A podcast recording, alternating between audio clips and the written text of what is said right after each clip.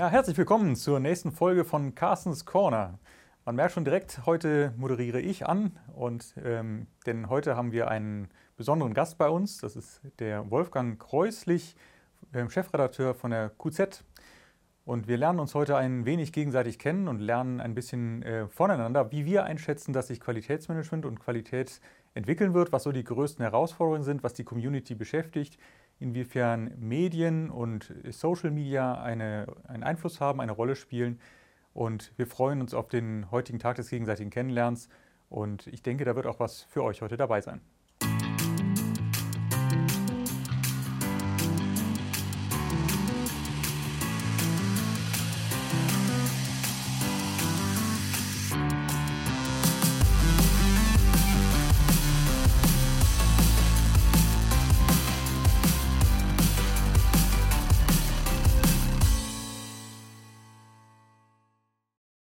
Ja, ich freue mich sehr, dass ich ähm, heute Wolfgang Kreuslich, den Chefredakteur der QZ Qualität und Zuverlässigkeit, bei uns begrüßen darf.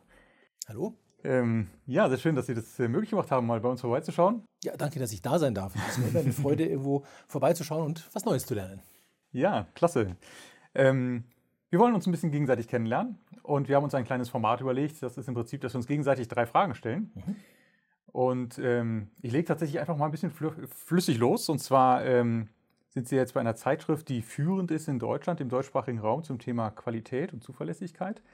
Was fasziniert Sie an dem Thema Qualität? Sie sind ja nicht schon immer mit Qualität verbunden. Ja, das stimmt. Ich habe die letzten Jahre journalistisch im Bereich Maschinenbau, Automatisierungstechnik mich rumgetrieben, sage ich jetzt mal, und bin jetzt seit einem knappen Jahr bei der QZ für auch das Thema Qualität zuständig. Und was interessiert mich am Thema Qualität? Das ist, aus zweierlei Gründen würde ich sagen spannend. Der eine ist, Qualität ist sowas, was irgendwo überall drin steckt. Man merkt es oft nicht, aber wenn es fehlt, merkt man es. Mhm. Das ist was, was äh, sehr auffällig ist. das ist das eine. Der wichtigere Punkt ist aber, wir sind hier in Deutschland. Das ist ein tolles Land. Ich liebe das sehr. Ich finde das hervorragend. Und Deutschland ist aber bekannt in der Welt wirtschaftlich für die Qualität. Also Deutschland hat sich einen Ruf aufgebaut in den letzten Jahrzehnten. Qualität made in Germany, das ist eins unserer Assets. Wir haben sonst nicht so viel, nicht so viel Rohstoffe und alles Mögliche nicht. Und deswegen halte ich das Thema Qualität für ein sehr wichtiges für den Wirtschaftsstandort Deutschland. Und weil ich schon immer quasi eben journalistisch im Bereich Fachzeitschriften in den Branchen, die für die deutsche Industrie, wofür Deutschland in der Welt bekannt ist, den Maschinenbau, die Automatisierungstechnik unterwegs war, ist es ein Schritt, der, sagen wir mal, auf jeden Fall passt, dass ich jetzt im Bereich Qualitätsmanagement gelandet bin, weil das Thema Qualität in all diesen Branchen, im Maschinenbau, in der Automobilindustrie etc eines der wichtigsten ist. Man kauft eine deutsche Maschine, weil sie hohe Qualität hat. Man kauft ein deutsches Auto, weil sie hohe Qualität hat.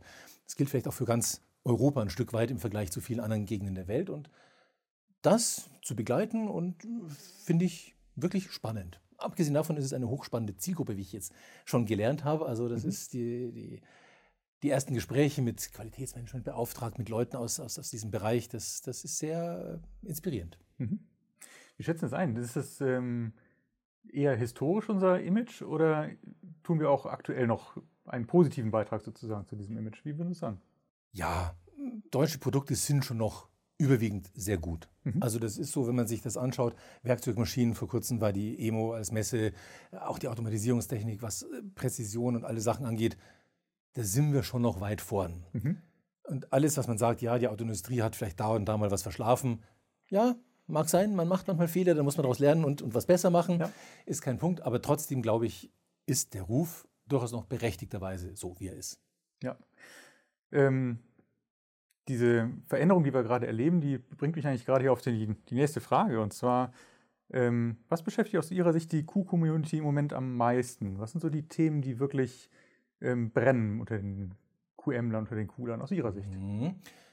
Wie gesagt, ich bin noch nicht so ewig dabei, habe aber versucht, mit vielen Besuchen und Gesprächen ein Gefühl zu kriegen. Und was immer wieder an mich herangetragen wurde, ist eine Veränderung des Berufsbild der Qualitätsmanagementbeauftragten ja. in irgendeiner Form.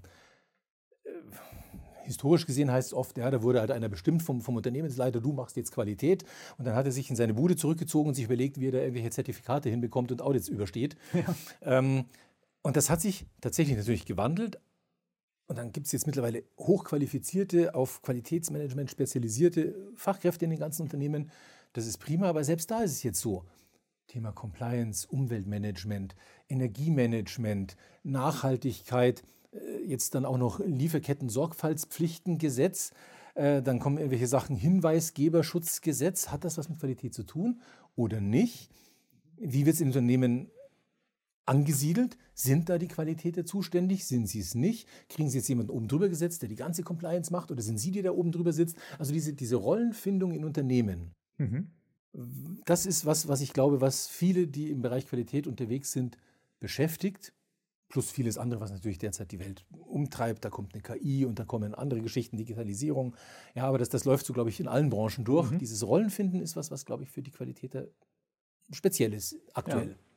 Nee, das kann ich bestätigen. Also ähm, ich bin ja auch im, im, Fachkreis der DGQ recht mhm. aktiv im, im, Umfeld der Organisationsentwicklung.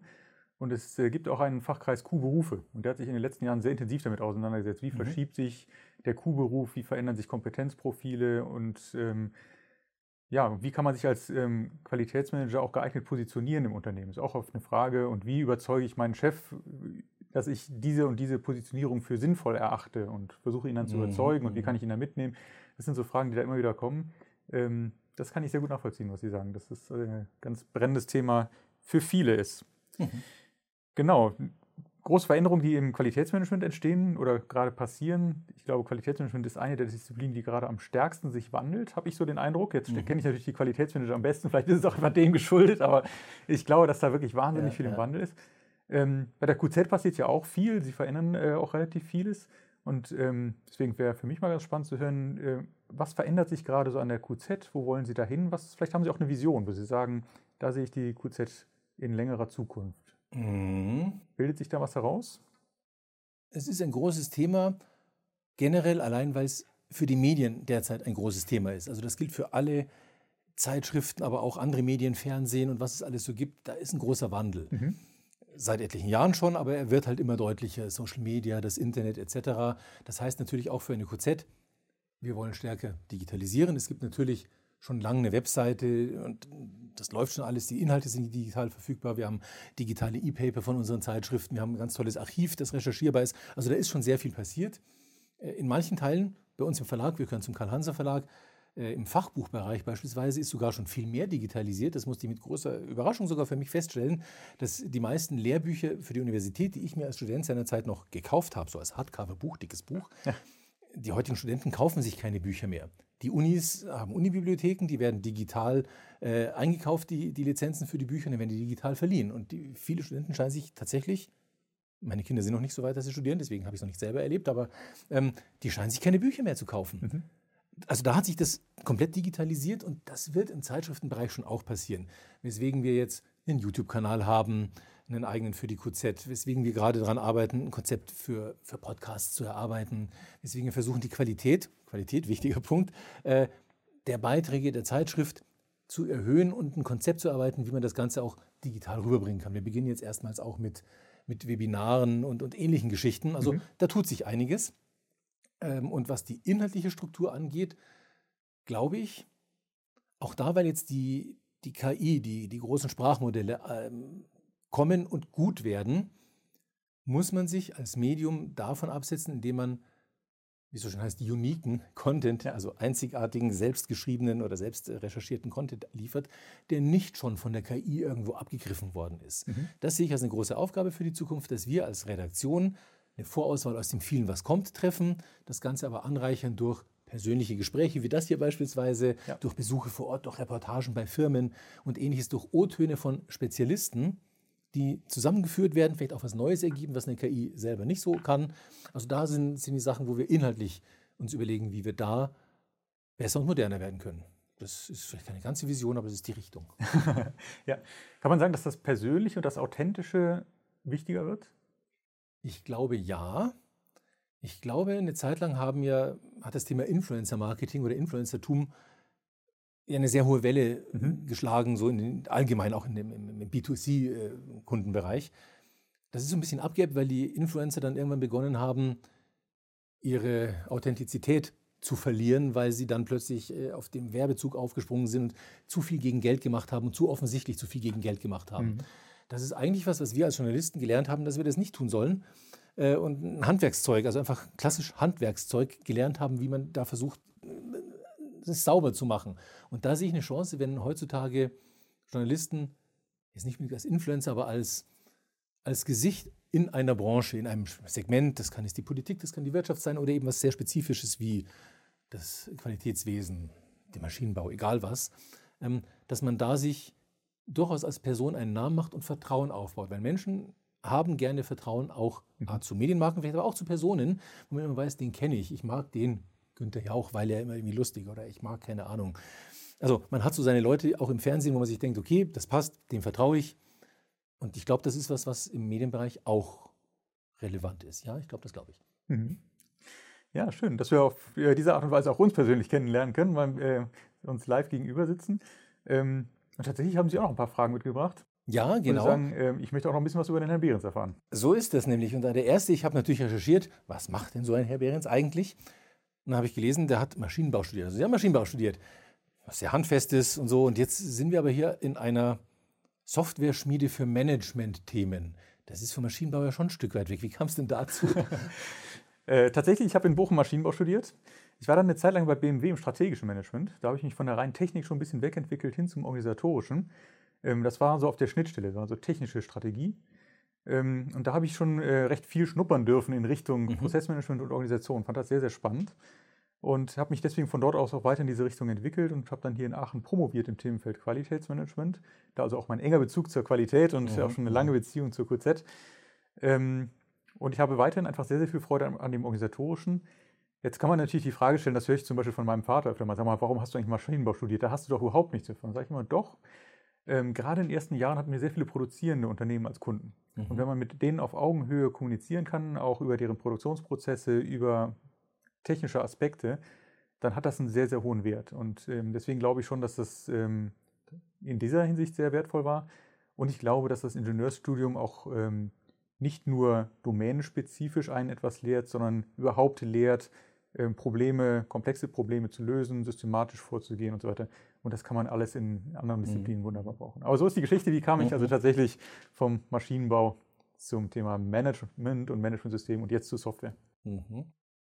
Eine weitere Frage, die mich dann in dem Kontext interessiert, als Unternehmen sind Sie zumindest mit Ihren Kunden auch im engen Kontakt und als Softwareunternehmen, das ja auch die Software immer wieder anpasst an die Kundenwünsche, kann ich mir vorstellen, dass Sie einen gewissen Blick haben dafür, was die Kunden derzeit an Wünschen an Sie herantragen und wie sich das vielleicht in den letzten Jahren verändert hat. Also mhm. was sind denn die, die Anforderungen, die Herausforderungen der Kunden in Bezug auf, auf ihre Softwareprodukte?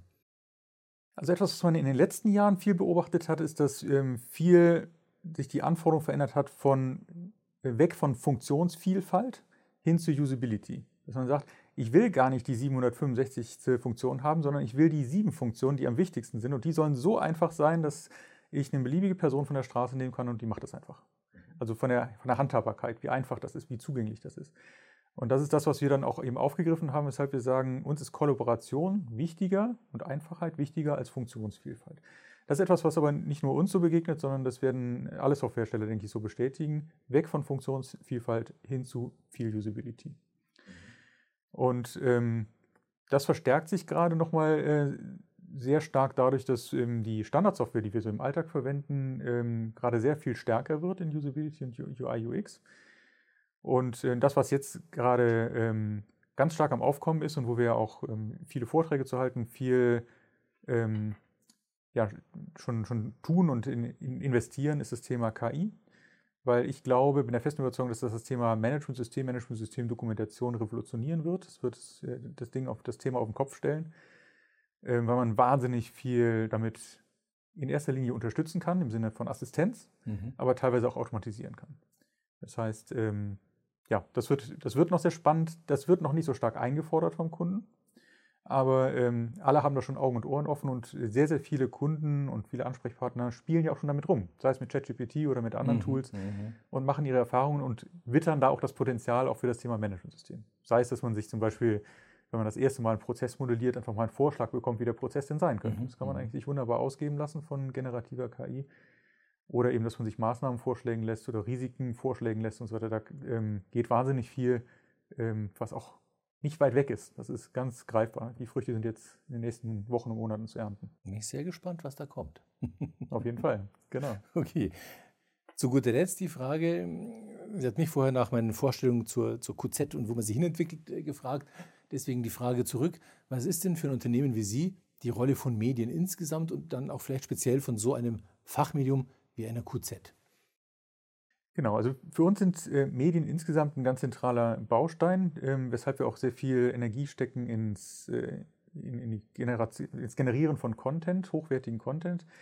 Denn äh, wir haben den Anspruch oder das Ziel, ähm, ein Stück weit diesen Thought Leadership Gedanken zu prägen. Dass mhm. wir sagen, in unserer Domäne im Themenfeld Management System, Prozessmanagement, Wissensmanagement, Qualitätsmanagement wollen wir ähm, weiterdenken, nicht nur den aktuellen Bedarf bedienen durch Software, sondern wir wollen konzeptionell weiterdenken wo, und dieses Thema in die Zukunft treiben und mhm. tragen. Und da ist es äh, extrem wichtig, ähm, natürlich Kanäle zu haben, um das zu publizieren, was man sich überlegt hat und auch vielleicht schon verifiziert hat im Markt. Aber, und das ist eigentlich aus meiner Sicht noch wichtiger, in Interaktion zu treten mit anderen, die halt mhm. sich vielleicht auch Gedanken darüber machen. Weshalb wir zum Beispiel bei LinkedIn sehr aktiv sind und sehr viel Community-Arbeit betreiben, ähm, weil wir glauben, dass aus der Kollaboration mit anderen eben die guten Sachen entstehen und nicht unbedingt in der eigenen Suppe, mhm. sondern in der Zusammenarbeit. Und die QZ ist halt schon immer für uns ein ganz äh, wichtiger Partner, weil es eben das Medium ist, ähm, Publikationsmedium in Deutschland zum Thema Qualität.